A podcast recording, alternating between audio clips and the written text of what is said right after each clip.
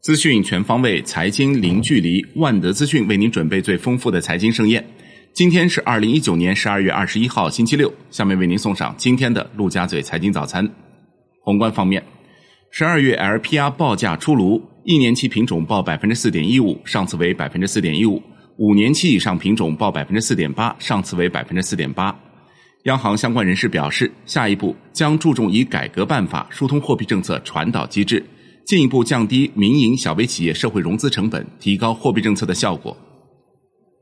发改委会同有关方面积极支持在横琴设立粤澳深度合作区，构建粤澳双方共商共建共管的体制机制，优化分线管理政策，探索在民商事法律适用、贸易等领域深化改革扩大开放，打造与国际规则高度衔接的营商环境，助力澳门经济适度多元发展。央行公开市场开展一千五百亿元十四天期逆回购操作，周五无逆回购到期，单日净投放一千五百亿元。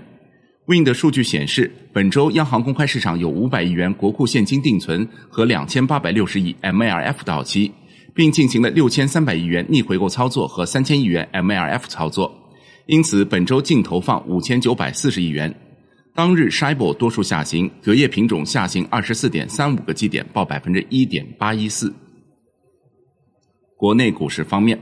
上证指数收盘跌百分之零点四，报三千零四点九四点；深证成指跌百分之零点六五，创业板指跌百分之一点零五。两市成交五千七百零六亿元，北向资金净流入三十七点一六亿元，为连续第二十七天净流入。美的集团、格力电器分别获得净买入三点二五亿和二点五九亿，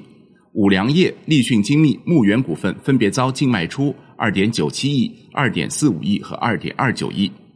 本周北向资金合计净流入超两百亿元，上证指数累涨百分之一点二六，深成指涨百分之二点二五，创业板指涨百分之零点九三，周线均三连阳。香港恒生指数收盘涨百分之零点二五，报两万七千八百七十一点三五点，本周累计上涨百分之零点六六。恒生国企指数涨百分之零点四，周涨百分之一点七七，全日大市成交上升至九百三十四点二亿港元。前一个交易日为七百九十二点七亿港元。中国台湾加权指数收盘跌百分之零点五，报一万一千九百五十九点零八点，周涨百分之零点二六。证券法修订草案四次审议稿主要内容包括：突出强调投资者权益保护，特别是中小投资者权益保护这一主线；从改革证券发行制度、规范证券交易行为、强化信息披露要求。加大投资者保护力度，健全多层次资本市场体系，大幅提高证券违法成本等方面，对修订草案进行了修改完善。证监会发布《非上市公众公司监管办法》，重点围绕新三板市场实施向不特定合格投资者公开发行、优化定向发行机制等改革内容进行针对性调整。办法优化定向发行制度，放开挂牌公司定向发行三十五人限制，推出自办发行方式。证监会将完善各类交易场所监管规则，研究论证在国家层面出台交易场所监管制度的可行路径。下一步增加地方各类交易场所的制度供给，推动地方各类交易场所逐步走上规范发展道路，切实发挥服务实体经济功能。上交所就修订上市公司重大资产重组信息披露业务指引答记者问称，将继续从严监管三高类忽悠式重组、恶意炒壳等，继续加大监管问询力度，必要时进行多次问询，严防并购重组成为不当套利或利益输送的工具。高铁第一股获 IPO 批文，证监会核发京沪高铁、奥普家居、易天股份三家公司 IPO 批文，未披露筹资金额。知情人士表示，全球最大资管公司贝莱德和新加坡主权财富基金淡马锡已与中国建设银行财富管理部门达成一项非约束协议，在中国组建一家资产管理合资公司，为当地的中国投资者开发和分销产品。贝莱德和淡马锡将持有合资公司的多数股份。金融方面，银保监会回应资管新规过渡期延长传闻称。银保监会始终要求银行严格落实资管新规、理财新规的规定，规范开展理财业务；对存量业务的处置严格制定整改计划，按照进度扎实有序推进。但也会根据实际情况研究是否对相关政策进行小幅度、适度调整。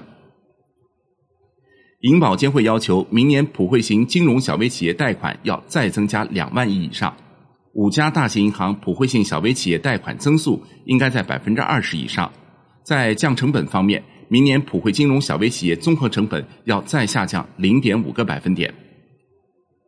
首家外资控股理财子公司获批筹建。银保监会批准东方汇理资产管理公司和中银理财有限责任公司在上海合资设立首家外方控股的资管公司，其中东方汇理公司出资占比百分之五十五，中银理财占比百分之四十五。楼市方面，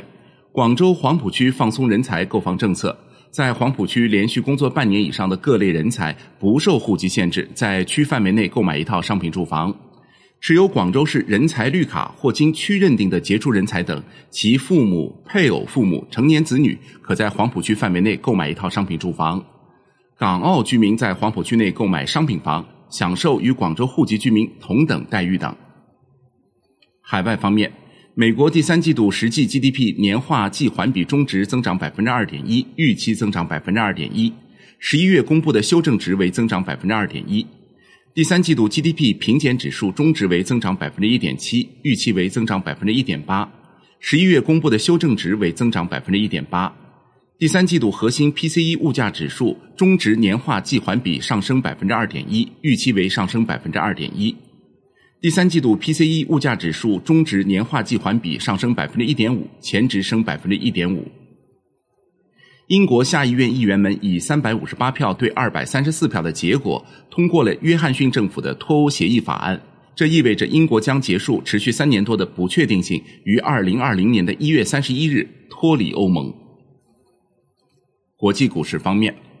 美国三大股指再创收盘新高，纳指录得八连涨，道指涨超七十点，魏瑞森电信涨超百分之二，领涨道指。特斯拉收涨百分之零点三八，再创历史新高。苹果跌百分之零点二一，波音跌百分之一点六，耐克跌百分之一点零四。截至收盘，道指涨百分之零点二八，报两万八千四百五十五点零九点；标普五百涨百分之零点四九，报三千二百二十一点二二点；纳指涨百分之零点四二，报八千九百二十四点九六点。本周道指涨百分之一点一四，纳指涨百分之二点一八，标普五百指数涨百分之一点六五，录得连续第四周上涨，并创近三个月以来最大单周涨幅。欧洲股市收盘集体上涨，德国 D X 指数涨百分之零点八一，报一万三千三百一十八点九点，周涨百分之零点二七；法国 C C 四零指数涨百分之零点八二，报六千零二十一点五三点，周涨百分之一点七三；